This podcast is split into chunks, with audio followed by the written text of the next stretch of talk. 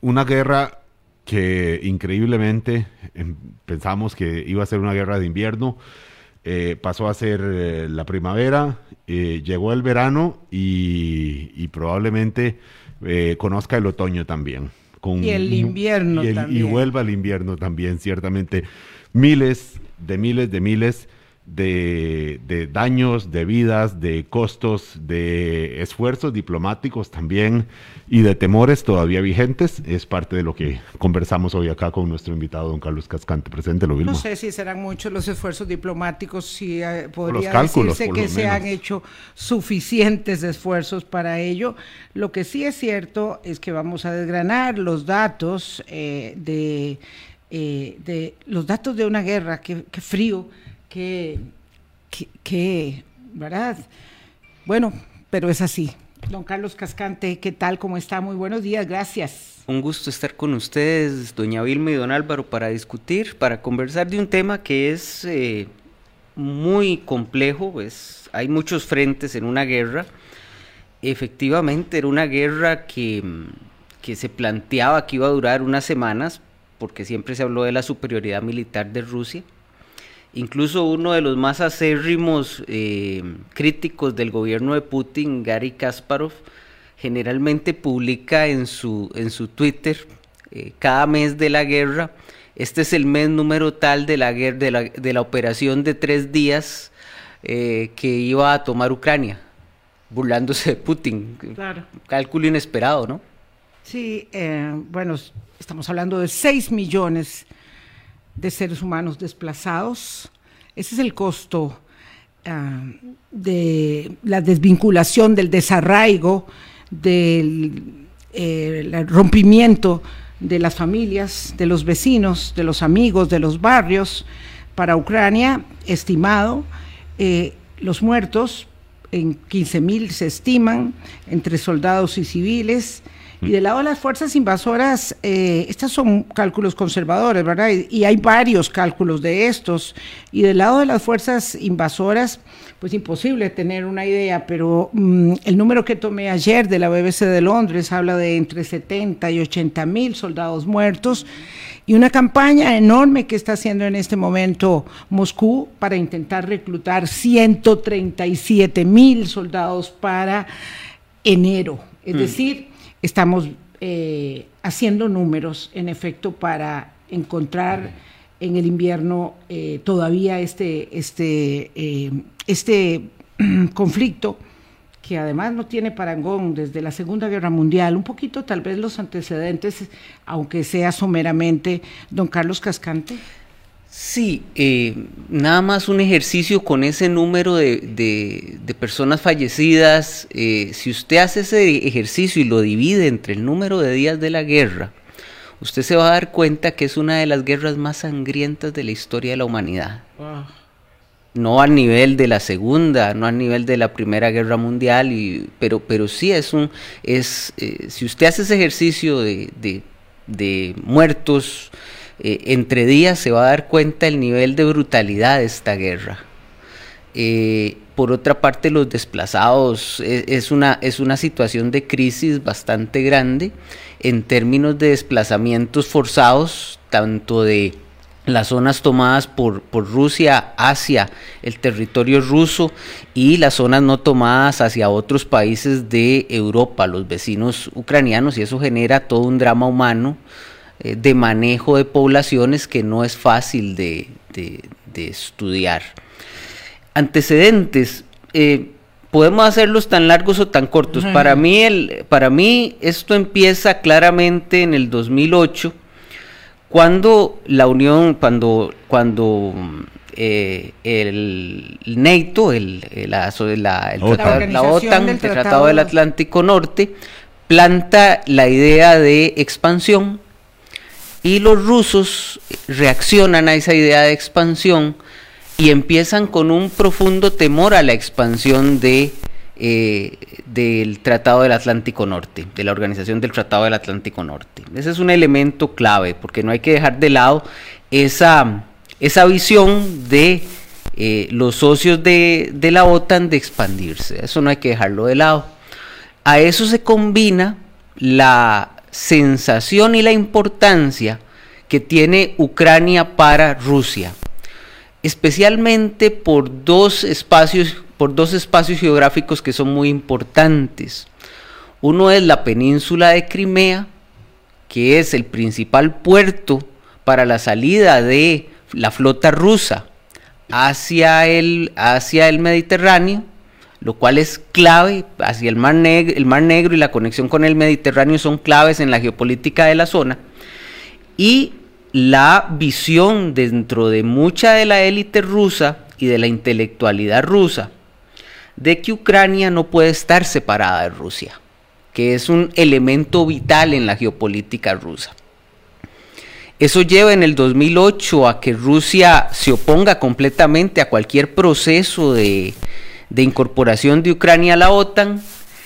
En el 2014, cuando se produce el Euromaidán, que es una, una revolución que tiene su base en las divisiones internas en Ucrania y en la intervención extranjera en Ucrania, tanto de Rusia como Occidente, eh, cuando se saca un presidente, eh, Yanukovych, que es un presidente prorruso, se le saca del poder, se establece un presidente pro-occidental, pro-Europa, pro-Unión Europea, eh, y Rusia reacciona tomando Crimea por una razón clave. Crimea había estado bajo un tratado de préstamo en el cual Ucrania le prestaba a Crimea por un periodo de tiempo muy grande el puerto de eh, Sebastopol, toda la península para las operaciones rusas.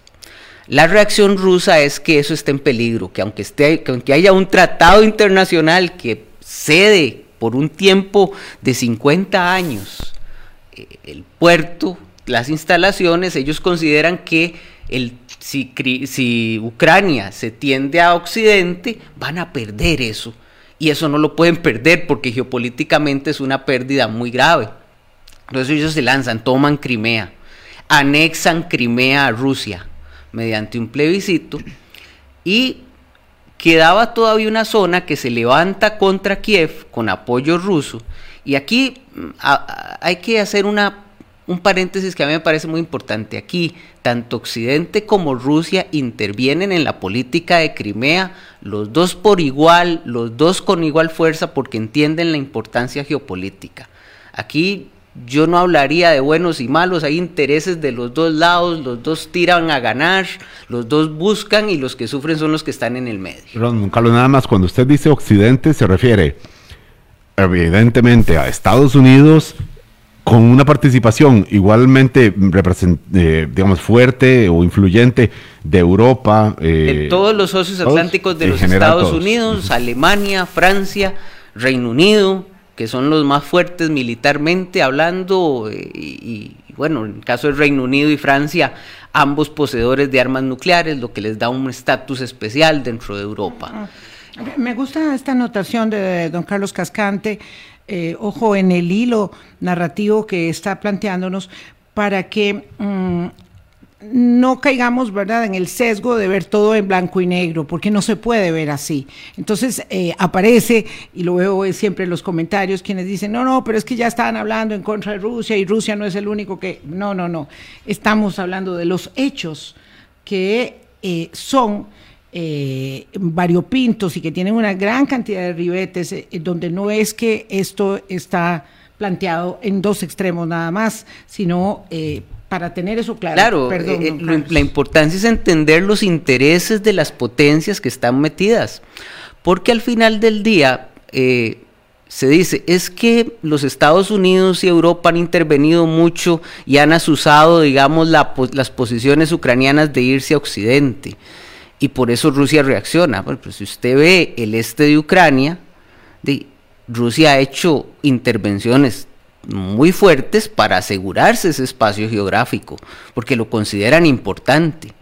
Es decir, aquí pensar que un actor internacional un tomador de decisiones internacional piensa en términos de, de en términos éticos, la ética es la conservación del interés geopolítico, esa es la ética en, las relaciones internacionales y así hay que entenderlo y a veces nosotros es la ética de la bondad o la maldad del buen gesto, no, no, aquí son intereses puros y duros.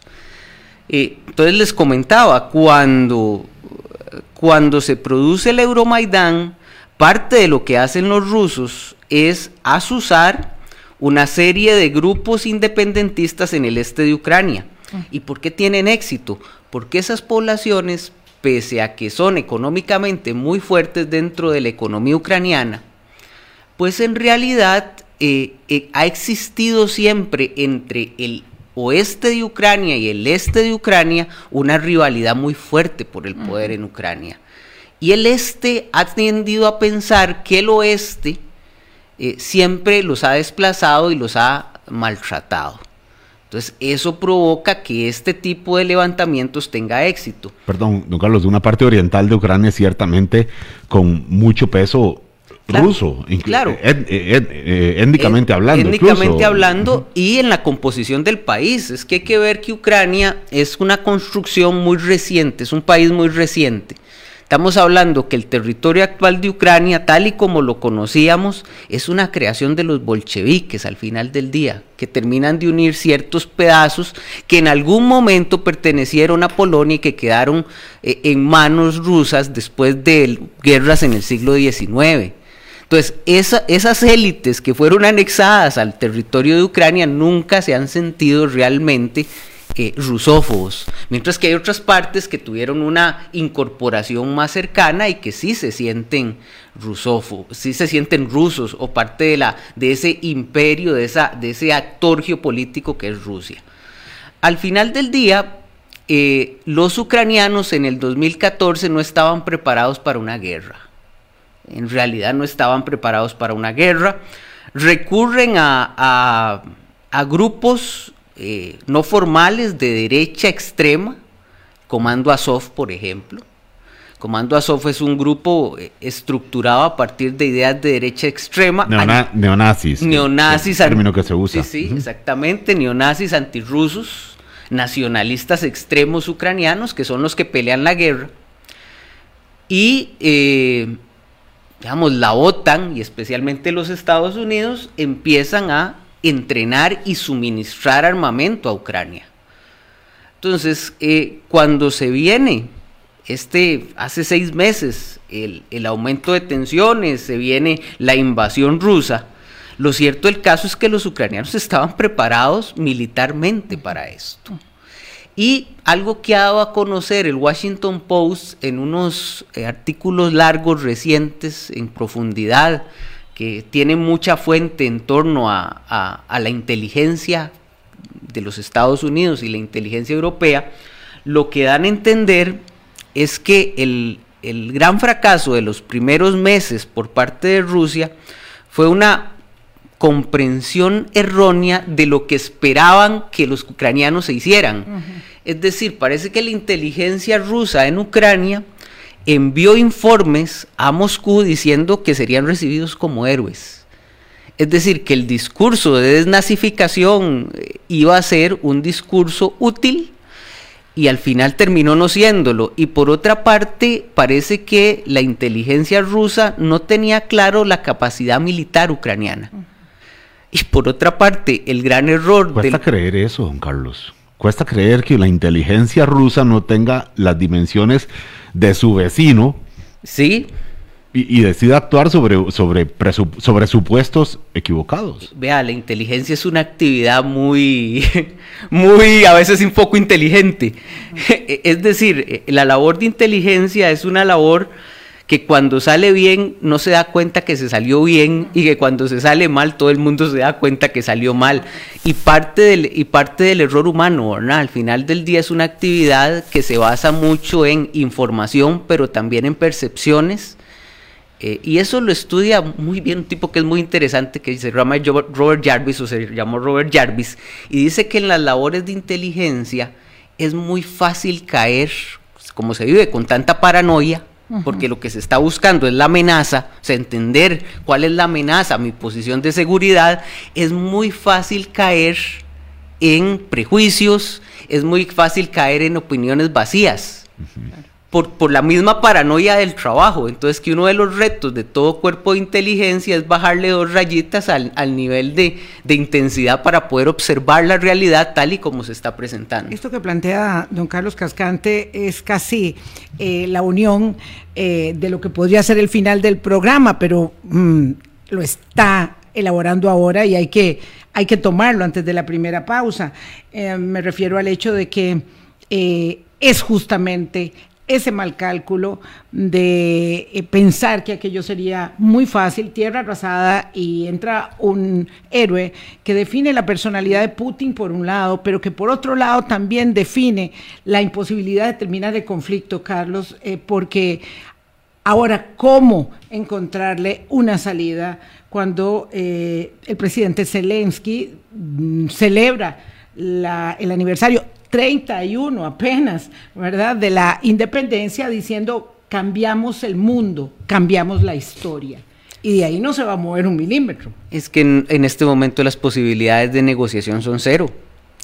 Eh, vamos a ver, si usted ve qué es lo que este puede negociar, usted está ante una situación de negociación de la siguiente. Tiene elementos blandos, que es desarmar a Ucrania, que es algo de lo que los rusos piden.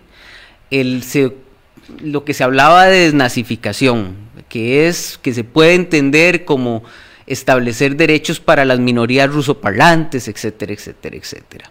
Pero hay tres elementos que no son negociables en ninguno de los dos casos. En primer lugar, eh, la devolución, la Rusia pide que Crimea sea reconocida como parte del territorio ruso por Ucrania ningún presidente ucraniano que quiera mantenerse en el poder va a aceptar eso, porque en el momento en que lo acepte lo, lo echan. Es tan simple como eso. En segundo lugar, que se reconozca al menos la autonomía del, del Lugansk, de la República del Lugansk y del y la República del Donetsk.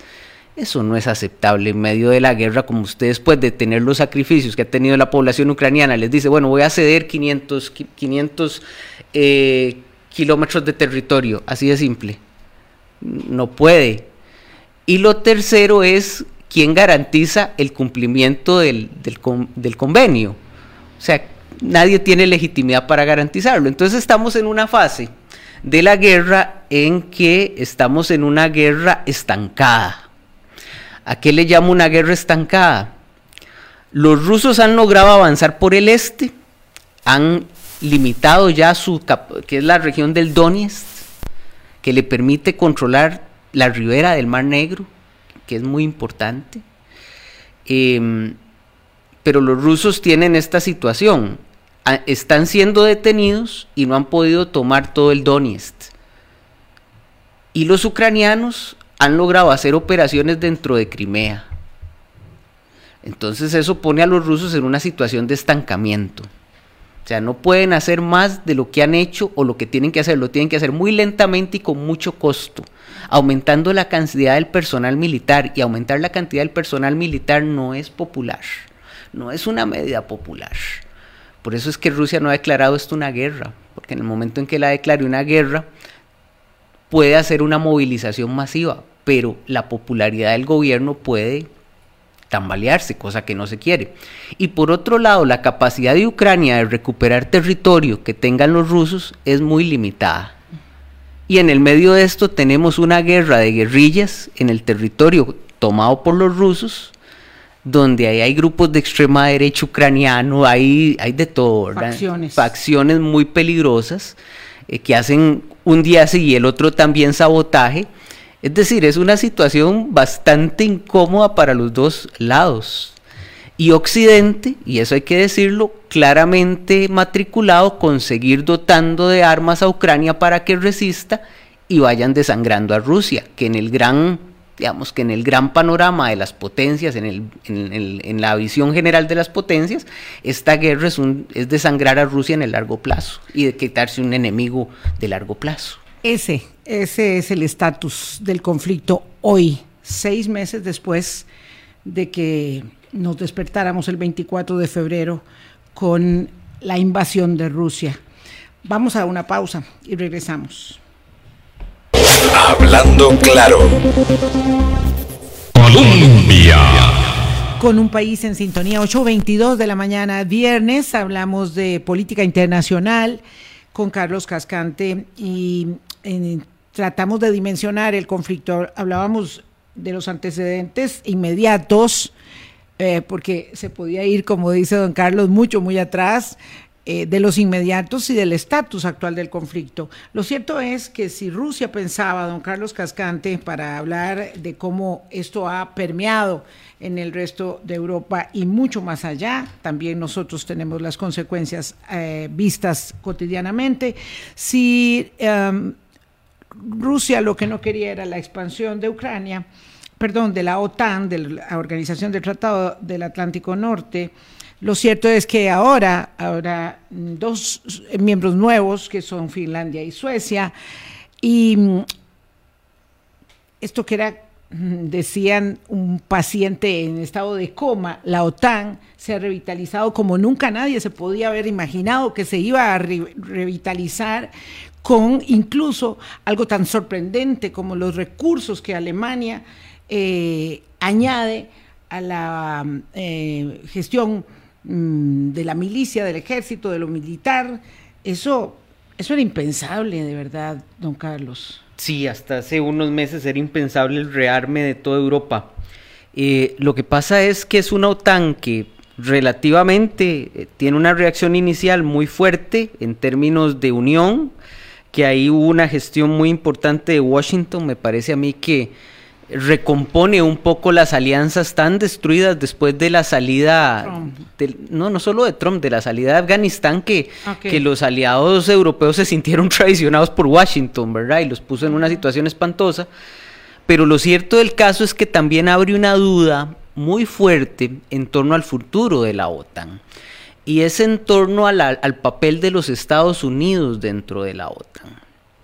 ¿Por qué digo esto? Porque en Estados Unidos hay toda una discusión muy grande de cuál tiene que ser el futuro de la atención de los Estados Unidos en el mundo.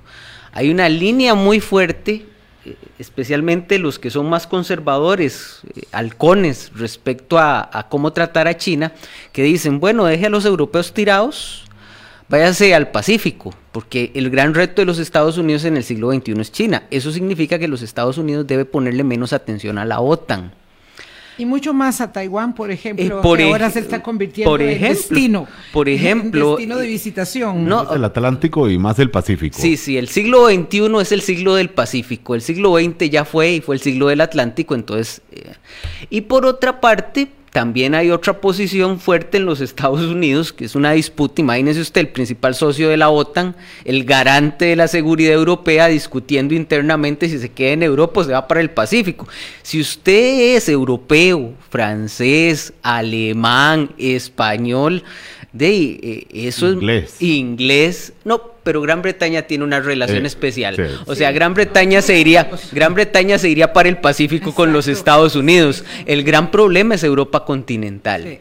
Entonces, ahí la, la, la, la, gran división dentro de la OTAN es cómo, cuál va a ser el futuro de los Estados Unidos dentro, de, dentro del pacto y que tienen que hacer los europeos. Entonces ahí cobra, hablábamos entre, entre cortes el liderazgo macroniano, cómo Macron aprovecha la circunstancia para salir, pese a que después de las negociaciones y discursos que tuvo con Putin antes de la guerra sale muy mal parado, digamos, internacionalmente. Pero Macron es, ha sido siempre un gran defensor de la idea de un ejército europeo. Perdón, Carlos, eh, solamente para contextualizar a los oyentes que que no escucharon nuestro, nuestra conversación del corte comercial. El presidente de Francia, Emmanuel Macron, eh, hizo un discurso eh, hace dos tres días, dos tres días, que se, bueno, que se puede titular El fin de la abundancia, del que vamos a hablar más adelante en este espacio porque merece la pena, eh, digamos, en, en, hablando claro otro día, merece la pena ponerlo, pero habla mm, don Carlos Cascante, digamos, de la, de la pertinencia y de la mm, contundencia, si se quiere, del liderazgo del presidente de Francia. Claro, porque en la lógica de Macron, el fin de la abundancia no es solo el problema del gas, es el problema de la seguridad, es decir, la seguridad que fue garantizada después de la Segunda Guerra Mundial. eh, por los Estados Unidos ya no pueden depender de los Estados Unidos porque los Estados Unidos mira al Pacífico. Entonces la idea de, de tener un ejército europeo propio es una idea que está resonando en Europa desde hace mucho tiempo, ahora con más fuerza, y que ciertos líderes en los Estados Unidos la ven como un enorme negocio, porque el que va a vender las armas son empresas estadounidenses. Eh, y eso implicaría el fortalecimiento de los socios militares europeos, implicaría la posibilidad de los Estados Unidos de gastar menos en la OTAN, gastar más en el Pacífico. Entonces, eh, es una OTAN que se debate en una serie de dudas, por otra parte, tenemos a la Unión Europea que está dividida porque el este de Europa, especialmente Hungría, el presidente Orban es un aliado privilegiado de, Moscú, entonces plantea divisiones también dentro de la Unión Europea. Y por otra parte, Europa se debate en el problema del gas. y el caso alemán es paradigmático. Alemania desde el final de la Guerra Fría empieza a comprarle gas a ese entonces la Unión Soviética y durante los gobiernos eh, ya en democracia, especialmente a partir de Gerhard Schuda y especialmente durante el gobierno de Merkel empieza a depender más del gas ruso. El cierre de centrales nucleares en Alemania aumenta esa dependencia y Alemania está en una situación muy compleja, porque por una parte saben que los rusos todavía pueden presionarlos por la enorme cantidad de gas que recibe Alemania de Rusia.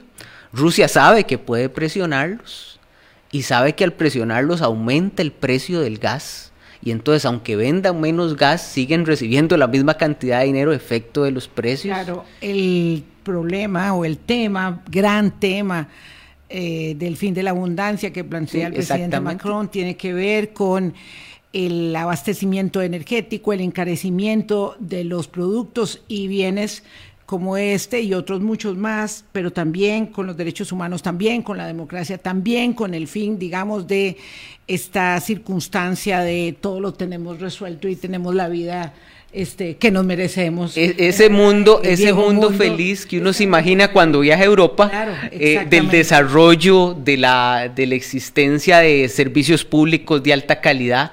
En Alemania se habla de recortes y de restricciones al uso de calefacción, de aire acondicionado, algo que en Europa eh, eh, es, economía de guerra. Y es el, es el argumento que plantea Macron para ir preparando también a los franceses eh, de cara a un invierno donde puede haber recortes de calefacción, ¿verdad? racionamientos, circunstancias que, que, no han vivido.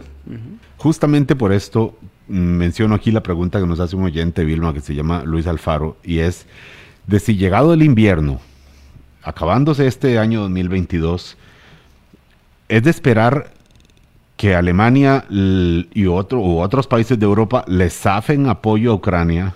Es, es a lo que apuesta Putin. Bueno, e, esta puede ser una apuesta, sí, sobre supuestos realistas, no, no como los supuestos de la, de la guerra de tres días que planteaba al principio del año, don Carlos. Sí, totalmente. Ahora vamos a ver, eh, en encuestas que se han realizado, previo a los recortes, ¿verdad? Es muy, difícil, es muy diferente hablar previo al recorte que ya dentro del recorte.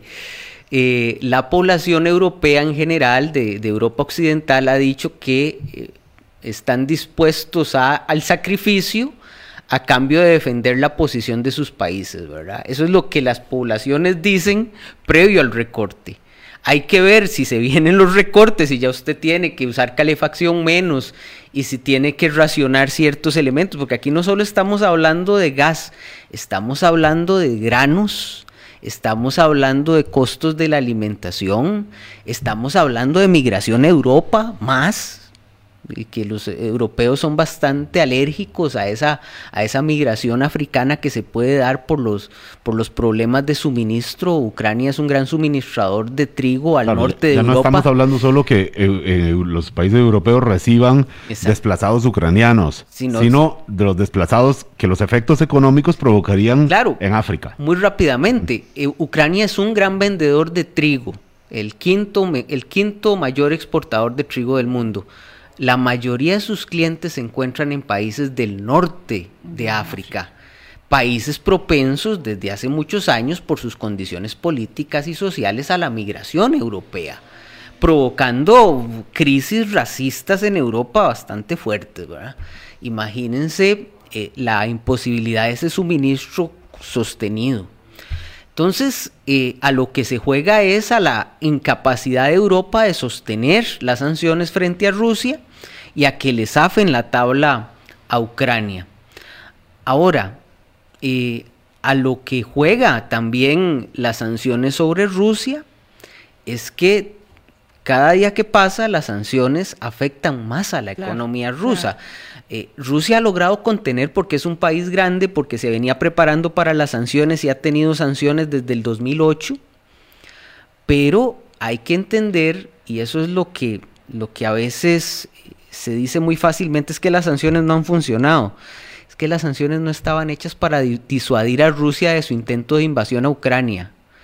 Las sanciones frente a Rusia tienen una visión de larguísimo plazo porque las sanciones frente a Rusia están vinculados a reducir la capacidad tecnológica rusa, reducir la capacidad económica rusa en el largo plazo, no a cambiar el gobierno, eso no es el... Pero la operatividad financiera sí era algo más, más de, plazo corto, don Carlos. Claro, pero es que no se cerraron todos los accesos a bancos. O sea, de los ocho grandes bancos rusos...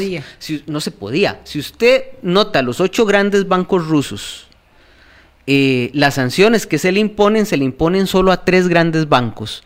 A los otros se le, se le imponen obstáculos, es decir, es más difícil hacer las cosas que se hacían con financiamiento, con, con, el sistema financiero ruso, pero se pueden hacer. ¿Se podía ir más allá? Claro, se podía ir más allá. Las consecuencias muy malas para los dos lados. Entonces, pero las sanciones tecnológicas, la incapacidad de Rusia de acceder a tecnología de primera de primera necesidad, semiconductores, que es el sistema, el sistema que te permite la construcción de computadoras, de sistemas informáticos, todo de eso. Vehículos. De vehículos, todo eso se cerró.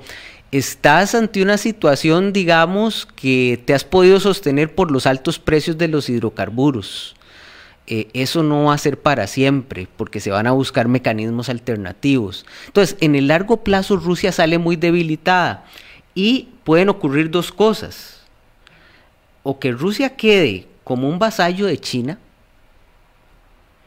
cosa que para los estrategas rusos no es una opción, porque pasar de, ser... Suena muy fuerte. Suena muy fuerte. Rusia vasallo de China.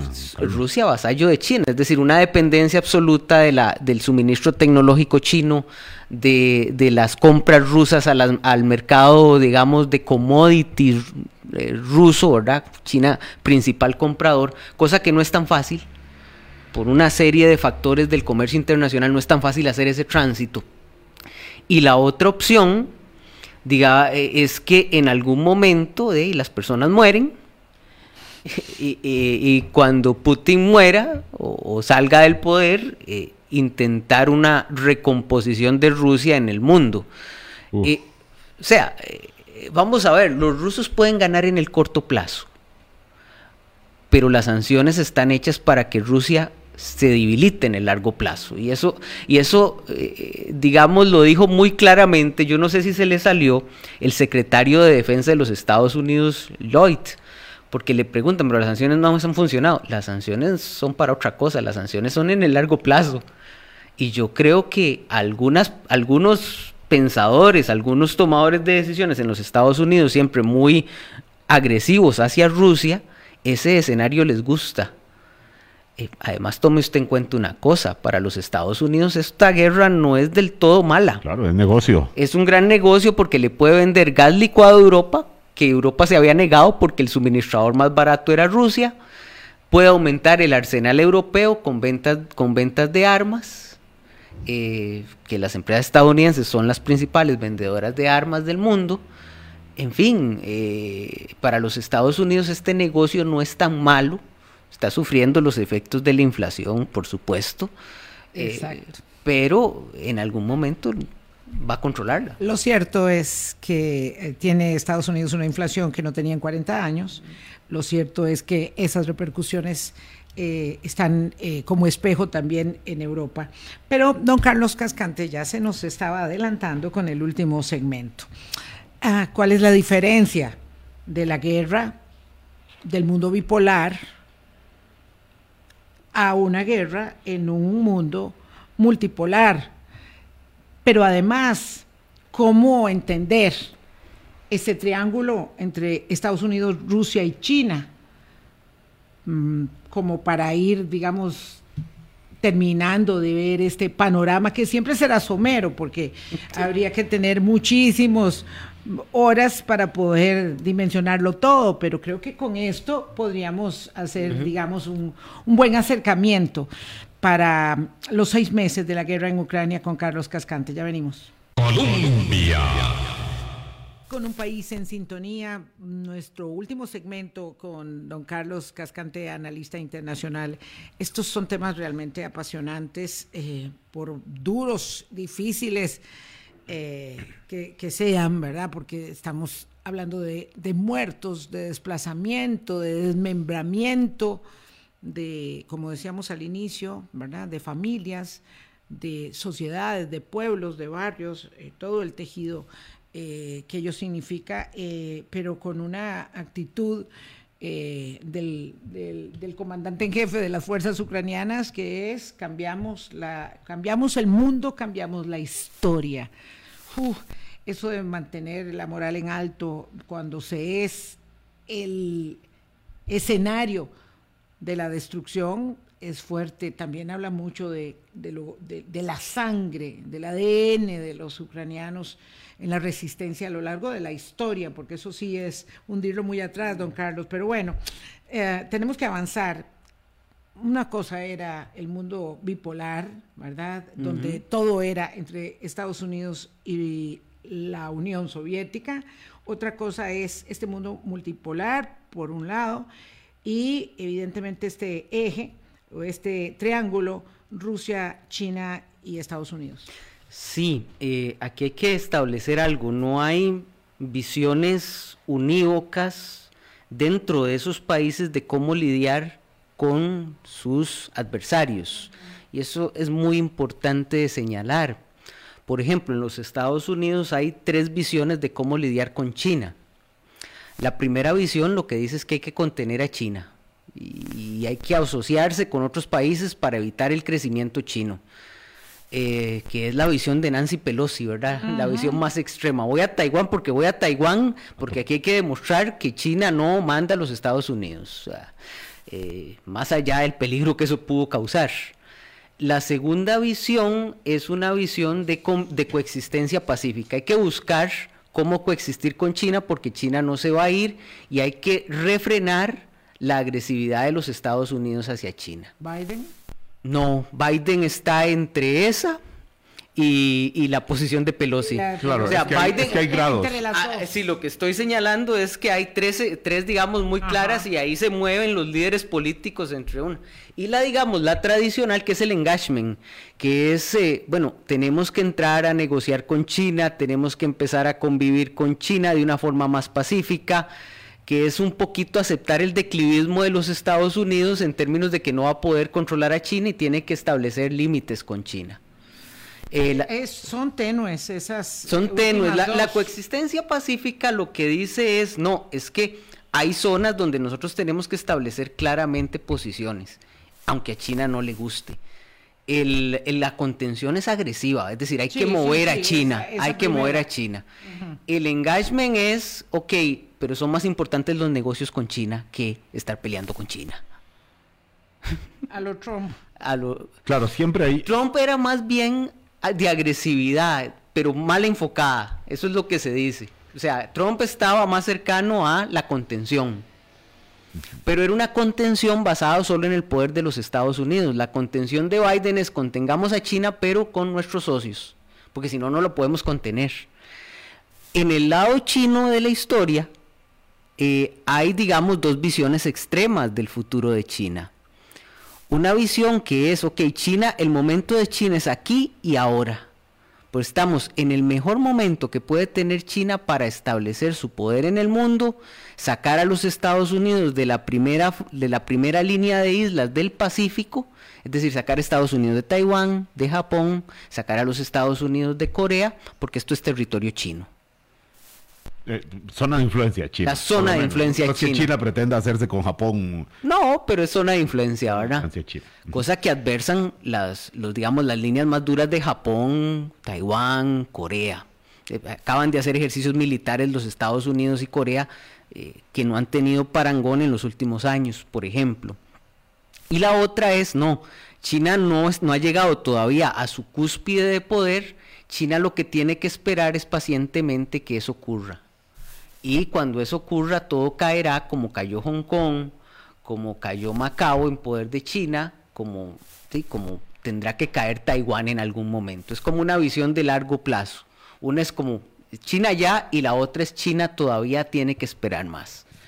Y en Rusia, ahí es muy interesante, ¿verdad? Porque Rusia tiene una visión de, ok, hacemos una, una, una tenemos que ser potencia global, pero en realidad para lo que tenemos aspiraciones es para el espacio postsoviético. Es decir, Rusia tiene una visión más acotada de sus intereses en el mundo. El interés ruso está en lo que fue la Unión Soviética. Por eso Ucrania no puede estar lejos de la esfera de influencia rusa. Por eso la idea de eh, no más ampliación de la OTAN. Digamos, en el sueño dorado de, de, los estrategas eh, más conservadores rusos, la OTAN tiene que volver a sus fronteras previo el final de la Guerra Fría. Sí, sí, sí. Que están wow. en. Wow. Que, está, que, que, está que en... no incorporaba República Checa, que no incorporaba los países bálticos, que no incorporaba Polonia. No, ese, ese, digamos, sería el sueño. Que no llegaba al centro de Europa. Que no llegaba al centro de Europa, porque eso se ha considerado, digamos, en la geopolítica rusa parte del espacio ruso.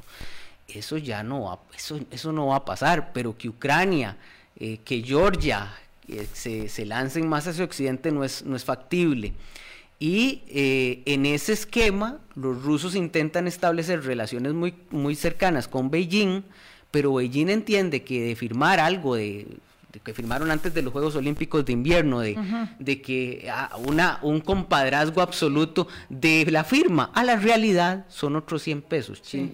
China, China, va a entender, China entiende que no puede sacrificarse en, las, en los avances rusos. Entonces hay, un, hay una cercanía pero que no se entienda no que, que, que, no se entienda que es una relación eh, es una relación simbiótica porque no, no lo es no lo es. Ambos han sido enemigos históricos y entienden que hay muchos problemas en esa relación y que 50 menos de 10, 15 años de llevarse bien no eliminan 270 o 800 años de llevarse mal.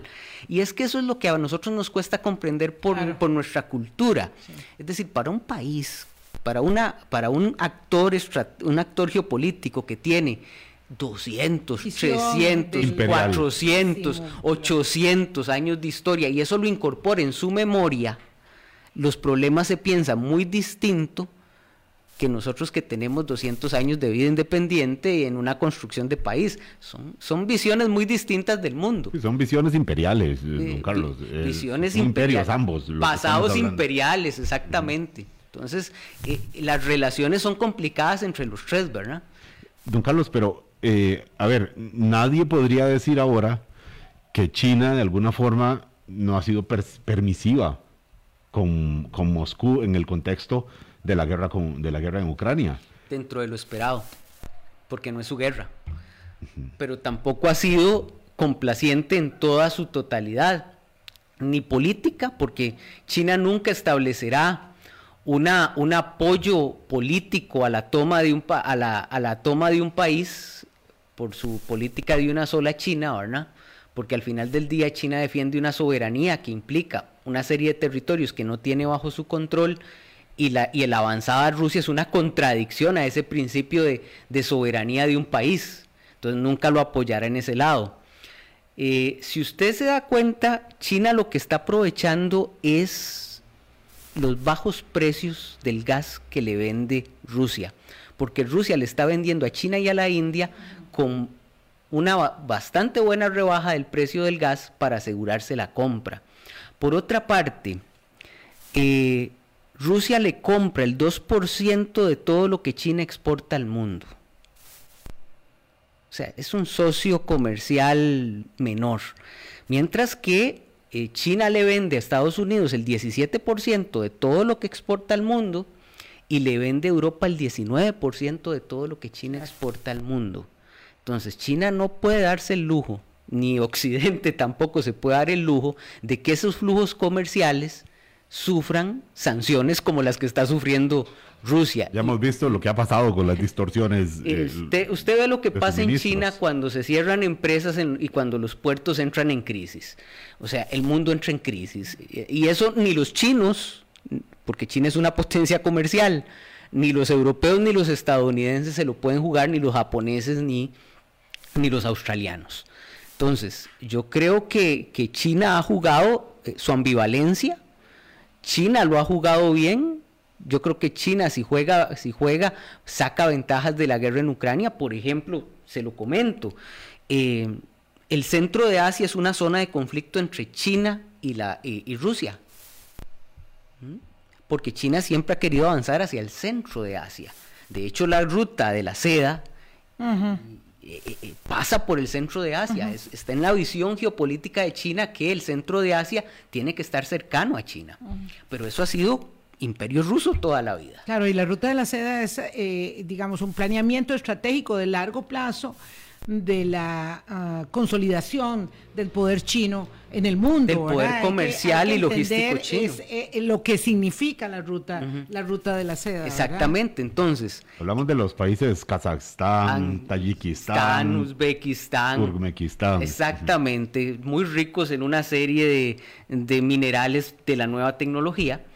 Y lo cierto del caso es que en la medida en que Rusia esté metido gastando mucho dinero en la guerra en Ucrania, esos territorios cada vez quedan más cerca de, Beijing. Y Beijing lo tiene claro. Y Rusia lo tiene que tener claro. Es decir, aquí el que en el largo plazo sale más perjudicado es Rusia. Por su debilidad frente a China y su debilidad frente a los Estados Unidos y los, los socios atlánticos. Finalmente nos quedan cuatro minutos cortos, tres y pico la salida del conflicto, entendiendo que, por eso mismo último que acabas de apuntar, don Carlos Cascante, este es eh, la jugada de ajedrez más importante de Putin en su, en su existencia, en su liderazgo y en su eh, mano dura, por dónde va.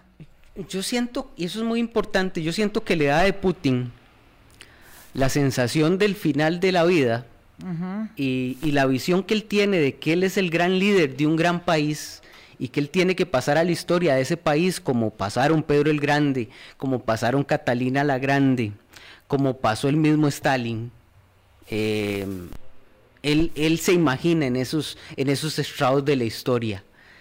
Y en su visión de legado, el devolverle a Rusia la posesión de los territorios del norte del Mar Negro, incluso tomando de esa que es probable, no digo que vaya a ser, sino que está dentro de las probabilidades, es el legado que él le puede, es el legado que él piensa como líder que le puede dar a las a, esa gran a ese gran imperio, a ese gran país que, que es Rusia. Así lo veo.